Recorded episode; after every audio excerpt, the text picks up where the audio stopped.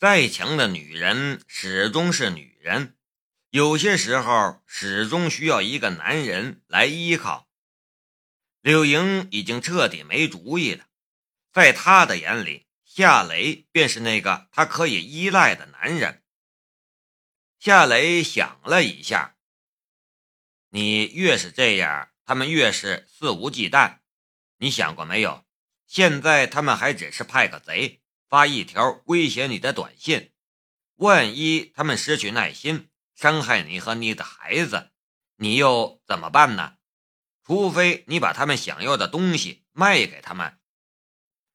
我死也不会卖。”夏雷说道。“那就报警吧。”柳莹犹豫了一下，最终还是拿出了手机。“好。”我现在就报警。这时，林博文向这边走了过来，老远便打招呼道：“刘总，我有一个朋友想认识一下你，不知道你愿不愿意见他一面。”夏雷跟着给柳莹递了一个眼色，柳莹也心领神会的将手机收了起来。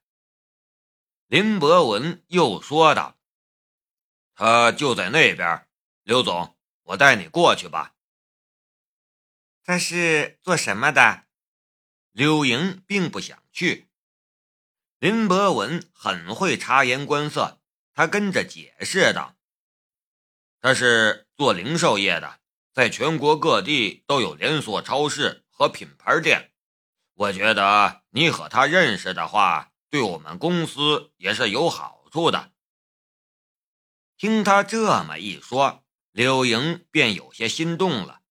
他看了夏雷一眼，似乎是在征求夏雷的意见。夏雷说道：“刘姐，你去吧，不用管我。那你等我，我很快回来。”柳莹留下这句话，便跟着林博文走了。与柳莹交谈的是一个身材发福的中年男子，四十出头的年龄，戴着名贵的百达翡丽手表，脖子上也戴着一串价值不菲的翡翠项链，给人的印象便是一个有钱有势的人物。夏雷一幕过去的时候，林博文离开了那张桌子，走向了一个年轻女人。那个年轻女人的长相与林博文的长相有些相似，穿着一条镂空的长裙，性感漂亮，是一个非常引人眼球的女人。夏雷的心中一动，难道那个女人便是林博文的妹妹林雅茹？两人会聊些什么呢？心中好奇。夏雷的视线锁定在了林博文和那个年轻女人的身上，用唇语解读着两人的对话。哥，柳莹身边跟着的那个小子是谁？果然是林博文的妹妹林雅茹。他往夏雷这边看了一眼，夏雷及时避开了他的视线，然后又换了一个角度。继续锁定他和林博文，用唇语解读兄妹俩的对话。林博文说道：“一个穷小子而已，有一间工作室，柳莹与他签订了长期供应零件的合同。就是他帮柳莹抢回设计资料的，这是林雅茹说的。就是他。”如果不是他，我们也不会这么被动了。”林博文说道。解读了林博文的这句话，夏雷的心中顿时一下震动。这个林博文果然有问题，他已经在催我们了，得赶快搞定，这次不能再失败了。”林雅茹说道。“放心吧，一个寡妇。”一个毛头小子，他们不是我们的对手。说话的时候，林博文的视线一下到了柳莹和那个中年男子的身上。夏雷心中一动，也移过了视线，落在了那个中年男子和柳莹所在的角落里。柳莹是背对着他坐着的，看不见他的面孔，也就无法解读他的唇语。那个中年男子正对着他这边，刚好能看见他的面孔，也能解读他的唇语。刘总，不是我夸海口，你的产品要是交给我来卖，凭我现在所拥有的销售渠道，大卖根本就不是问题。实话告诉你，我现在正在明坤市和蜀都市修建大型购物中心。开发西部市场，你的产品到时候也会在西部地区畅销的。中年男子夸夸其谈，说的口沫横飞。夏雷的心中暗暗的道：“这家伙，跃动体育最重要的产品是冲浪板，那东西能在西部畅销吗？消费者买。”回去在山沟里冲浪吗？这是一个破绽，刘姐怎么没发现呢？这时，中年男子给柳莹倒了一杯酒，脸带笑容的道：“刘总，我们再干一杯，为了我们的合作。”夏雷看不见柳莹的面孔，也听不到她的声音。但却看见她举起了酒杯，他的心中忽然意识到了什么，他的左眼跟着落在了柳莹举起的酒杯上，那只酒杯瞬间便传送到了他的眼前，然后被放大，猩红的酒液之中含带着一些肉眼难见的浅色粉末，它们正在快速溶解，没有溶解的。则沉淀到了高脚杯的底部，形成了一层薄薄的沉淀物。葡萄酒也是有沉淀物的，不过色泽是紫红色，而不是类似白色的浅色。显而易见，酒是被人下了药的。一个被下了药的女人，无论别人对她说什么，他的反应都不会正常。夏雷快步走了过去，可是还没等他走到那个角落，柳莹便将那杯红酒喝了下去。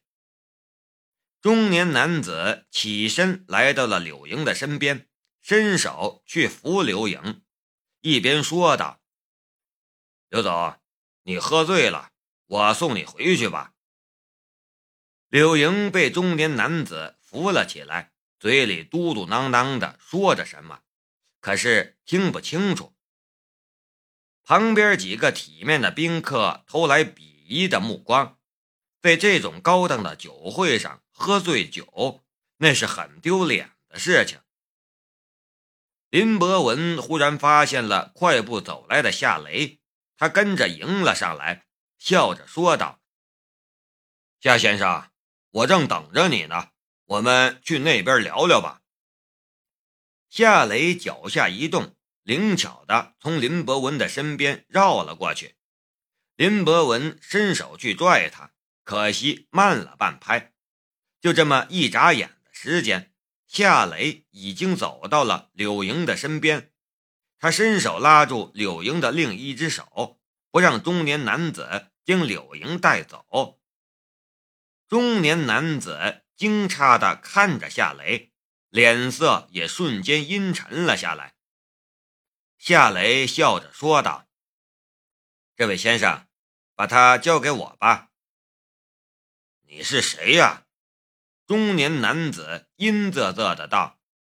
夏雷面色如常，面上也保持着和气。“我是他弟，我们一起来的。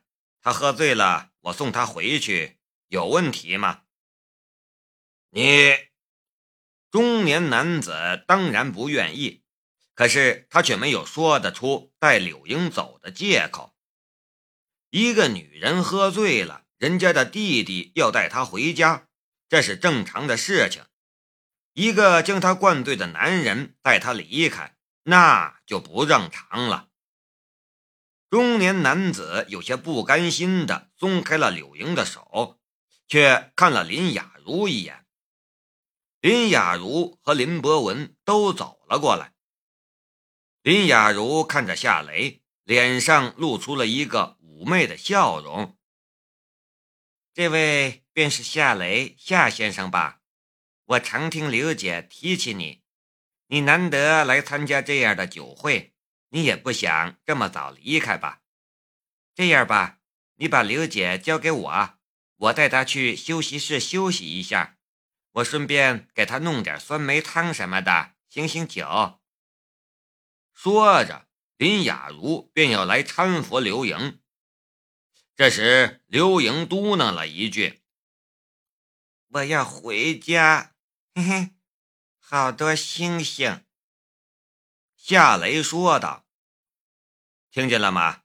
刘姐说要回家，就这样吧，我带她回家。”这个酒会我也不想待了。说完，他便搀扶着柳莹往大厅门口走去。林博文、林雅茹和中年男子对视了一眼，三个人此刻真的恨不得将夏雷砍死，剁成肉酱。可现实里，他们却只能眼巴巴的看着夏雷搀扶着柳莹离开。慢慢的消失在他们的视线之中。走出大厅，夏雷的心中顿时放下了一块石头。事情出现这样的变化，他已经肯定柳莹身边的叛徒便是林博文，而且林博文并不是一个人在行动，他的妹妹林雅茹也参与其中，还有一个目前还不知道身份的中年男子。以及那天晚上的娘娘腔飞贼，可这还不是全部。林雅茹提到了一个人，那个人多半便是这四个人的幕后主使。可是林雅茹和林博文都没有提到那个人的名字。我没有证据，那个娘娘腔也没有露面。我就算揭穿林博文的叛徒身份，他大可以否认了之，我也拿他没有办法。我还是先稳住，不打草惊蛇的好，先把刘姐送回去再说吧。夏雷的心里暗暗的想着。我要睡觉。柳莹忽然冒出了一句话来。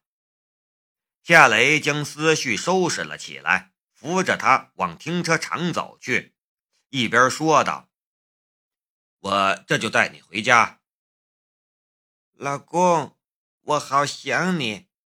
这段时间你去哪儿了？柳莹迷迷糊糊的看着夏雷，夏雷的心中顿时一酸，他不忍破坏他的幻觉，他轻轻的说道。我哪儿也没去，我一直都在你的身边。柳莹忽然搂住了他的腰，一口吻住了他的唇，柔软而湿润的樱唇，笨拙而鲁莽的香舌，前所未有的敏感感觉，夏雷的身体顿时僵住了。他想推开他，可是却不忍心。不过他最终还是扭开了头。他不是那种趁人家被下药了就想占人家便宜的人。柳莹还要往他的脸上凑，夏雷却将他拦腰抱了起来。他说道：“我带你回家。我们回家睡觉吧，老公。”柳莹含混地说道。她蜷缩在夏雷的怀里，安静的像一个孩子。夏雷抱着柳莹走到了他的那辆奥迪 Q7 旁边，他从柳莹的手包里找到了车钥匙，打开车门，然后将柳莹放进了后座沙发上。走到驾驶室前的时候，他忽然停住了。他看着驾驶室里的方向盘，眉头皱得高高的。他才想起一个问题：他不太会开车。林博文、林雅茹出现在了大厅门口，还有那个中年男子，三人直直的看着夏雷这边。夏雷没有递眼去看，但眼角的余光却及时的发现了三人。就在发现林博文三人出现之后，他硬着头皮钻进了驾驶室，打燃火，小心翼翼的将车驶出停车场。然后进入下山的道路。刚开始的时候，他非常紧张，车速比步行快不了多少。可开了一段路之后，他渐渐就适应了，心里也不那么紧张了。稍微熟悉之后，他将车速提到了四十码，向着黄金海岸的方向驶去。